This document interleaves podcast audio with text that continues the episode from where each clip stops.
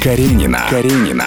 На Авторадио. Все о звездах и автомобилях. Программу ведет Катя Каренина. Каренина. Спонсор ООО «Неармедик Плюс». Привет, друзья! С вами Катя Каренина. Героиня нашей сегодняшней программы с удовольствием водит автомобиль в Санкт-Петербурге. И при этом никогда не садится за руль в Москве. Почему? Узнаем прямо сейчас. У нас в гостях актриса Елизавета Боярская. Лиза, привет. Ну, я, честно говоря, не ожидала, когда узнала, что у вас одна машина с мужем на двоих. С актером Максимом Матвеевым. Да, все верно, действительно одна. Ну, как сказать, я, э, поскольку мы живем на два города, у меня моск- машина своя в э, Петербурге, у Максима в Москве. Когда Максим в Питере, он ездит на моей машине, мы пользуемся ей вместе. И здесь то же самое. Но, и, признаться честно, мне в Москве не очень комфортно водить.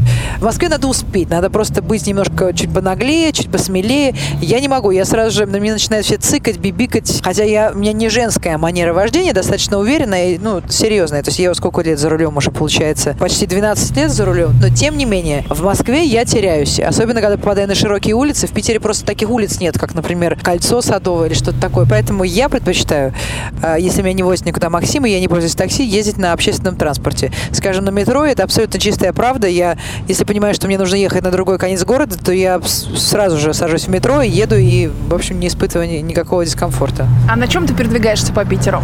А у меня машина э, Mercedes ML, э, достаточно уже старенькая. Друг помог мне ее пригнать из Америки. То есть это американская машина. Но мне просто всегда очень комфортно ездить на Мерседесе. У нас здесь Мерседес. И я поняла в какой-то определенный момент, что я могу ездить только на джипе. Это было после одной зимы в Петербурге. У нас была чудовищная зима, когда, ну, такая чуть ли не полублокадная, когда такое ощущение, что вообще ни, ни дворников нету, ни, ни машин, ничего нету. У меня был тогда Lexus э, с низкой посадкой, ну, обычной посадкой.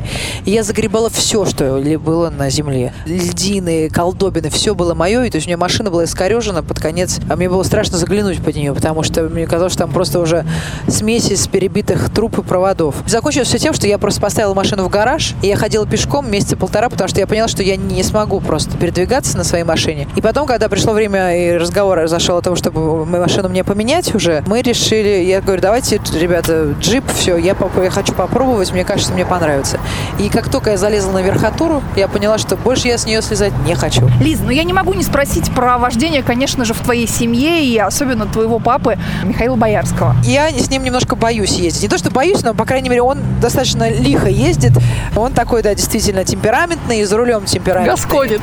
Гасконец, да, за рулем. Поэтому э, я как-то предпочитаю менее порывистый способ вождения. Какая у папы машина, если не секрет? Вот Папа у меня... Opel. А да ты что? Да, папа вообще, мне кажется, если бы у него был Запорожец, ему было вообще по барабану. У него нету парктроника, то есть у него ничего, у него а, а, вот самый простой начинки а, и он абсолютно доволен им и, не хочет ни на что другое менять. А до Opel у него была Нива достаточно долго, и тоже он на ней ездил и ничего, ничего ни на что не жаловался. Так что папа вот, э, абсолютно независим от статуса машины, от ее наполненности, от всяких современных примочек, он э, к ним равнодушен, и ему машина, главное, тоже как тран- транспорт, средство передвижения, не более того. Каренина. Каренина. На Авторадио.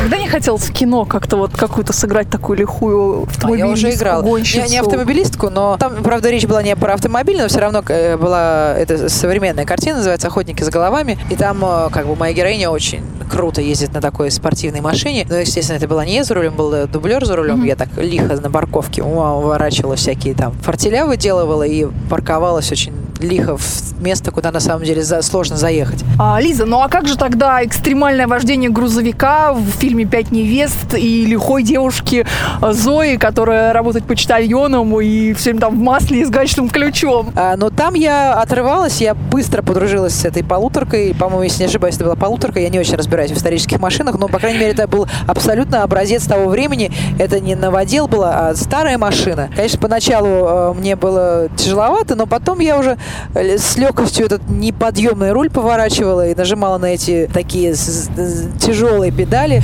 А еще очень смешно было, когда я... Мы снимали почти полтора месяца в Минске, и я действительно уже овладела этим таким мужским автомобилем, этим грузовиком.